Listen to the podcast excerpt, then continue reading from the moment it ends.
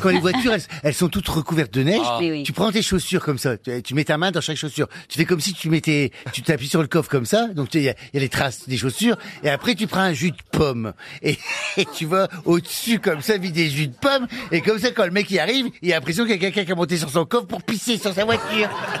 Alors ça, je connaissais pas du tout.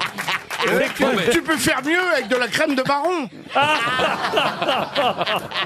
Je connaissais pas cette tradition venue du Nord, en tout C'est cas. pas une tradition, c'est pour faire une farce. C'est donc tu mets les et puis et ça marche. On les gens s'amuse sont bien hein, chez, chez les gens. c'est- Mais quand tu retires tes chaussures, tu te retrouves les pieds dans la neige, nu.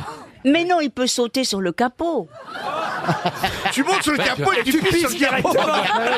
Tu pisses de la fenêtre. Effectivement, je vois pas pourquoi s'emmerder. Allez chercher les chaussures. Et puis, c'est- Tu pommes. Dis, et c'est pas la peine non plus qu'il y ait de la neige qui le fait comme ça. Pour peu que ce soit pas une Ben Oui, c'est décapotable. vrai. c'est-